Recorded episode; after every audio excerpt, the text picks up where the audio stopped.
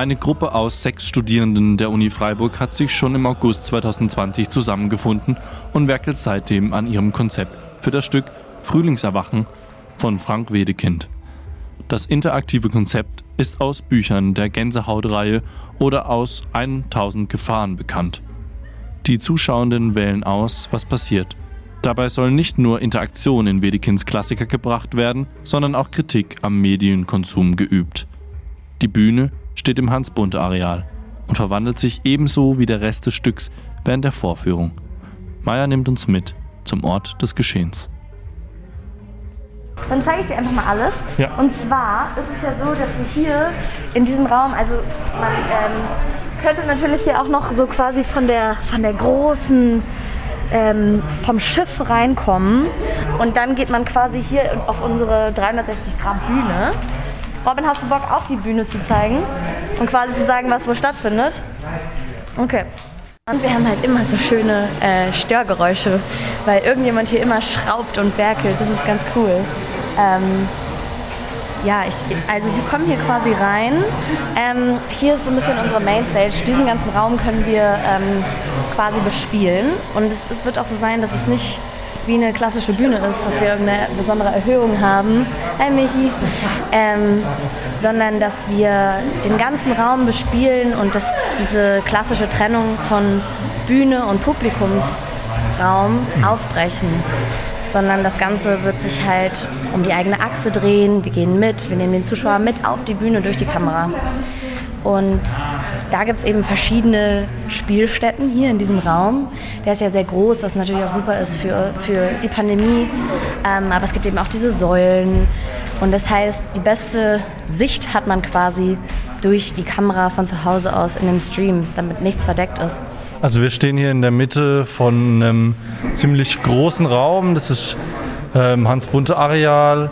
Wir sehen eben vor uns die große Bühne. Das ist der Hauptort, wo das meiste passieren wird, richtig? Genau. Und die This Bühne is ist where the magic happens. This is where the magic happens. Und die Bühne ist begrenzt durch vier Pfosten. Wir haben jetzt hier schon ziemlich viel umgebaut ähm, und Sachen hingebaut. Da vorne siehst du zum Beispiel unsere Birken, die unsere liebe Katja schon gebaut hat mit Sanne. Sam, Katja ist auch zuständig für die Kostüme, die da schon mal bereitstellen auf diesen großen Haken. Die werden noch voller werden. Diese ganzen Kleiderhaken werden komplett total beladen werden. Ähm, genau. Und da die Bar, das ist gerade unser Lagerort. In dem Raum oder in diesem Teil wird vor allem Backstage stattfinden. Also da ziehen wir eine kleine Wand hoch, wo wir dann unseren Aufenthaltsraum haben. Äh, hier geht es weiter in, die, in das Zuhause von Herrn und Frau Bergmann oder beziehungsweise von ähm, Herrn und Frau Gabor und Frau Bergmann. Die haben, das bauen wir dann auf und ab. Man wird es auch sehen, wie man das auf und abbaut. Ähm, dass das Publikum quasi auch schon dabei ist zu sehen, dass wir hier Theaterwelten in unterschiedlichen Räumen produzieren und kreieren. Genau. Das ist jetzt Nima oder ähm, Nima, wie man äh, wir an der, dem neuen Beamer, den wir jetzt bestellen konnten, ähm, schon mal programmiert. Und wir haben da eben zwei Leinwände, mit denen wir auch dann so interaktiv arbeiten, auf die auch bestimmte Bilder projiziert werden. Und wie sieht die Interaktion genau aus? Kannst du das nochmal erläutern? Die Publikumsinteraktion, die kommt eben auf ganz verschiedene Arten und Weisen zum Tragen. Also das Publikum hat die Chance, Einfluss auf die Handlung zu nehmen durch verschiedene Interaktionen.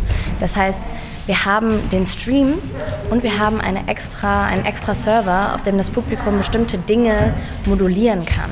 Das Publikum wird zum Beispiel in der Lage sein, Lichter auf der Bühne an- und auszumachen. Es wird in der Lage sein zu entscheiden, zum Beispiel, was halte ich von einer bestimmten, also das Publikum wird in der Lage sein zu sagen, soll dies oder das passieren oder soll, manchmal weiß das Publikum auch gar nicht, ich möchte jetzt nicht so viel teasern, Ja, deswegen ja. bin ich gerade ein bisschen zögerlich, aber das Publikum weiß zum Beispiel manchmal auch gar nicht, was bedeutet das, wenn ich das und das drücke und hat es jetzt wirklich einen Einfluss auf die Handlung oder nicht. Ähm, Also heißt, man hat auf jeden Fall eine Wahl. man hat eine Wahl und man hat oft die Gelegenheit dazu, sich in gewisser Form zu positionieren. Und man stimmt dann demokratisch ab und dann wird ähm, die Mehrheitsmeinung genommen und dann passiert irgendwas. Genau. Und man wird auch sehen können, wie, wie viele sich für was entschieden haben. Mhm. Und solche Dinge. Innerhalb des Stücks aber immer noch. Mhm, das wird dann immer eingeblendet. Und welches Stück spielt ihr denn? Wir spielen das Stück Frühlingserwachen. Mhm. Also wir basieren unsere verschiedenen Handlungspfade auf dem Stück Frühlingserwachen. Und da wird es auch tatsächlich so sein, dass wir, weil es natürlich am spannendsten ist, wie es ausgeht, am Anfang wird sich recht wenig ändern. Aber zum Ende hin gibt es vier verschiedene Enden, wie das Ganze enden kann.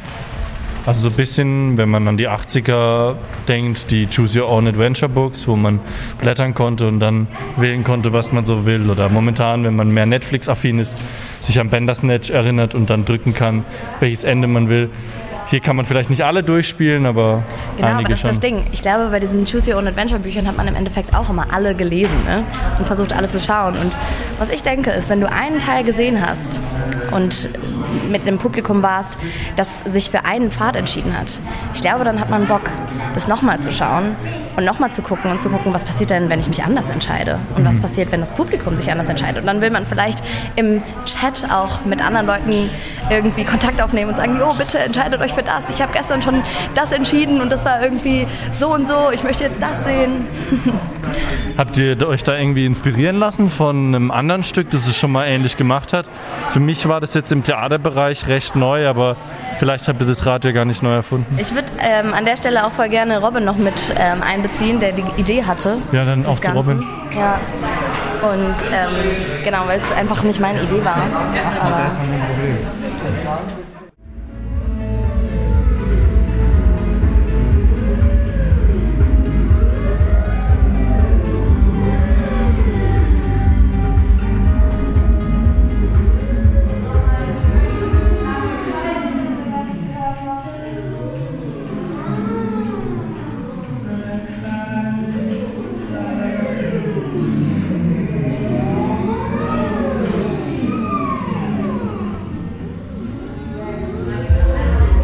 hattest anscheinend die Idee zu diesem Konzept ja. maßgeblich.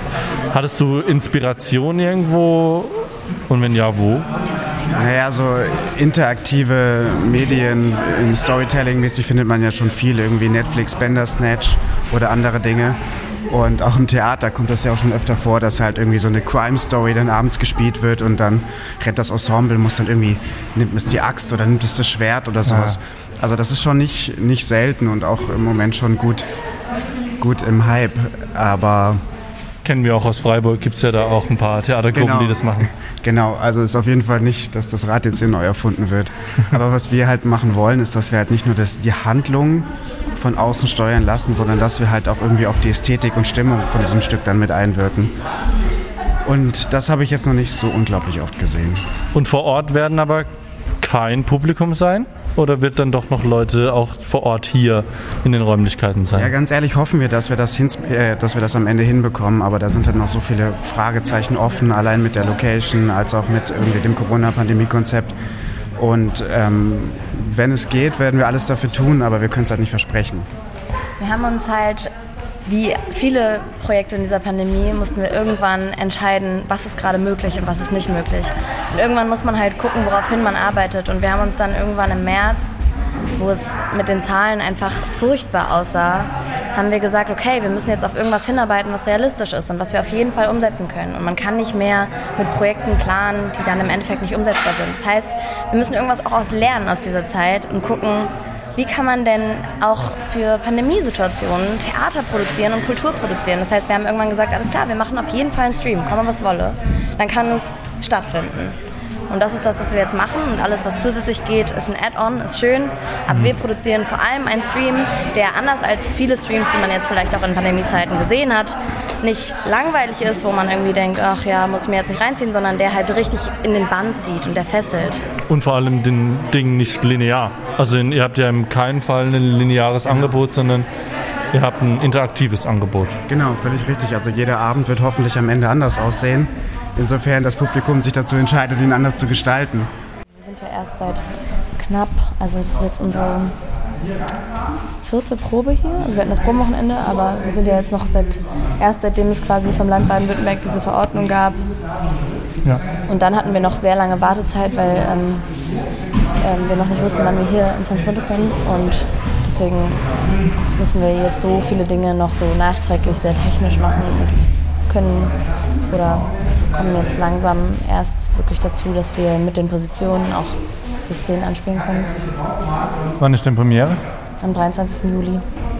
Und auch ganz klar wichtig für uns ist, dass wir glauben, dass ein Livestream auch wesentlich besser funktioniert, als, es, als man es im Moment oft sieht. Also wir sehen da einfach ein riesengroßes Potenzial auch für Theater-Livestreams.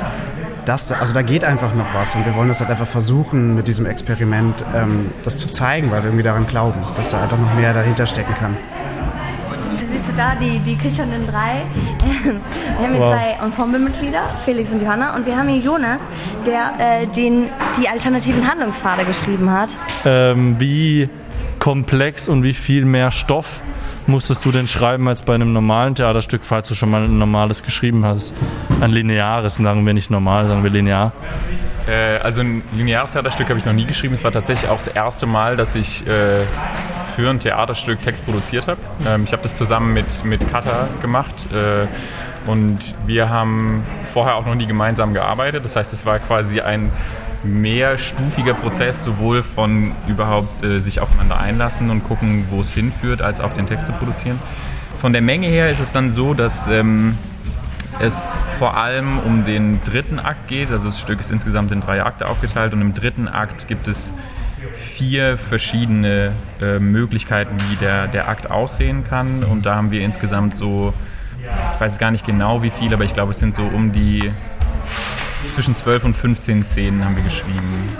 Teilweise auch nur verändert, weil bestimmte Dinge gleich geblieben sind, ähm, manche Sätze dann irgendwie verändert werden mussten, eine Person dazu kam oder raus war aus einer Szene, aber ähm, es wurden auch sehr, sehr viele Szenen wirklich neu geschrieben. Und jetzt für euch zwei als Ensemble-Mitglieder ähm, Frage, wie viel mehr Text war es? Also war es, ist es was anderes, das zu lernen oder könnt ihr ihn überhaupt schon? ähm, es ist auf jeden Fall um einiges mehr Text, als man jetzt mm, von Anfang an gedacht hat. Ähm, für einige Rollen ist das Stück, oh, pardon, für einige Rollen ist das Stück einfach sehr, sehr textintensiv. Ähm, den Text selber können wir leider noch nicht komplett, da jetzt leider erst über die, über die auch über die letzte Probezeit der Text finalisiert wurde. Ah. Zum Beispiel jetzt die ja, präfinale Fassung kam jetzt erst am Wochenende. Das heißt, klar, immer noch äh, eine gute Zeit weg von der Premiere, aber es ist ein konstanter Prozess des Textlernens, den wir, der eigentlich nie wirklich aufhört. Ja gut, das steht ja im Zeichen des Stücks, würde ich mal sagen, das sich auch ständig verändert.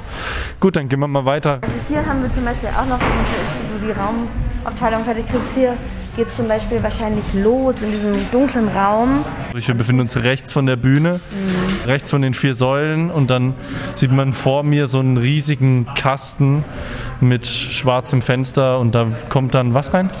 Da gibt es nämlich die, die, erste Szene unseres Stückes, die auch schon zusätzlich geschrieben wurde. Wir haben nämlich selber, oder Jonas, mit dem wir gerade gesprochen haben, und Katha, die auch heute ein bisschen später kommt, die haben einen Prolog geschrieben zu dem, zusätzlich zu dem Stück, in dem auch so ein bisschen in dieses ganze Konzept eingeführt wird, in dem wir auch eben unsere technische Einführung haben. Und das heißt, man weiß erstmal gar nicht, wo sind wir überhaupt. Mhm. Ähm, genau, und dann geht es halt weiter und das ist zum Beispiel Bernhard, der, wie man hier schon an diesem wunderbaren Piano sieht, ähm, nicht nur unsere Kamera macht, sondern auch unsere gesamte Musik selber produziert. Also wir haben nur eigene Musik, was schon ziemlich krass ist. Was erwartet uns denn musikalisch, wenn wir dieses interaktive Stück uns angucken, einmal, mehrere Male? Was kommt auf uns zu? Welche Art von Musik? Ähm, ich will jetzt gar nicht so viel anteasern, ähm, aber es wird auf jeden Fall eine Mischung zwischen, was man sich jetzt vielleicht vorstellen würde bei einem Stück aus dem 19. Jahrhundert so. Also ein bisschen was Orchestrales, aber es wird auch definitiv modern. Ähm, und da jetzt so ein bisschen die Balance dazwischen zu finden, ich glaube, das ist jetzt im Moment so meine Aufgabe. Hast du einen anderen Zugang gesucht zu diesem Stück als zu anderen jetzt oder ist es auch deine Ouvertüre, dein erstes Mal, deine Premiere? Ja, also zweiteres tatsächlich. Okay. Ähm, aber es ist wahnsinnig spannend, Musik zu produzieren, nicht einfach um Musik zu machen, sondern mit einem gewissen, ähm, äh, wie soll ich sagen, ähm, ja, mit einem Ziel. Und das ist äh, hier halt nochmal was Besonderes. Und du hast auch wahrscheinlich einen klaren thematischen Rahmen jetzt gehabt, so das Stück als Möglichkeit, da auch irgendwie Grenzen zu setzen und die Kreativität in so Bahnen zu lenken. Wie lang war denn der Prozess bei dir ähm, in der Musikschaffung? Wie lange saßt du jetzt oder sitzt du noch an diesem Untermalen?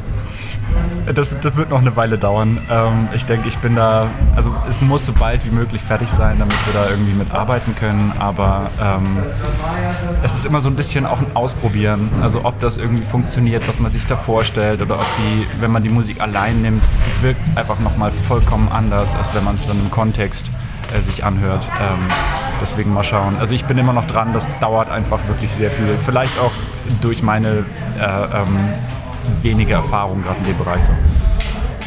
Läuft. Okay. Und zwar ähm, hab ich dir, haben wir hier einen kleinen Snackteller. Wir hatten ja am Pro letztes Wochenende Probewochenende. Und da haben wir tatsächlich unsere, unsere Versorgung hauptsächlich dadurch gedeckt, dass wir Mauam gefressen haben.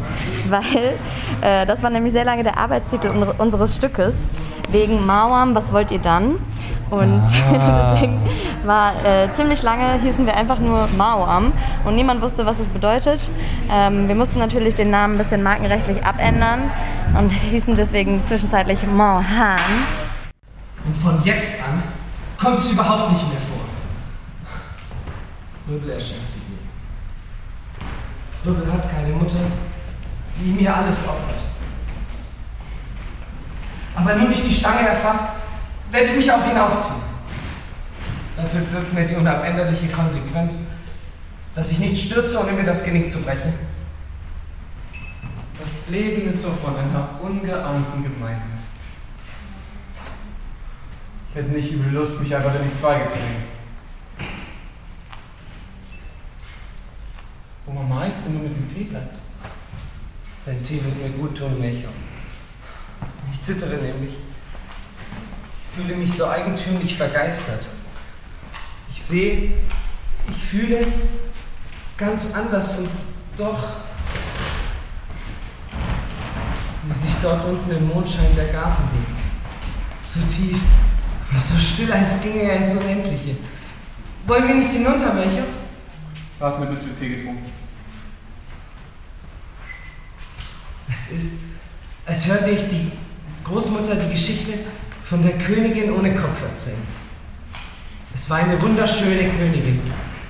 Schöner als die Sonne und schöner als alle Mädchen im Land. Nur war sie leider ohne Kopf auf die Welt gekommen. Sie konnte nicht küssen, nicht singen, nicht lachen und auch nicht küssen. Sie konnte sich mit ihrem Hofstaat nur durch ihre kleine, zierliche Hand verständigen. Mit den Füßen strampelte sie Todesurteile und Kriegserklärungen. Da wurde sie eines Tages von einem Könige besiegt, der zufälligerweise zwei Köpfe hatte, die den ganzen Tag sich in den Haaren lagen und dabei so aufgeregt disputierten, dass sie sich selbst, keine Ahnung, Da wurde sie plötzlich von einem Könige besiegt.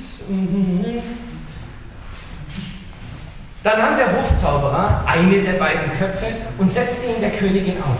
Und sie erstand ihr vortrefflich. Und nun lagen sich die beiden nicht mehr in den Haaren, sondern küssten und liebten sich und lebten noch lange, lange Jahre glücklich und zufrieden.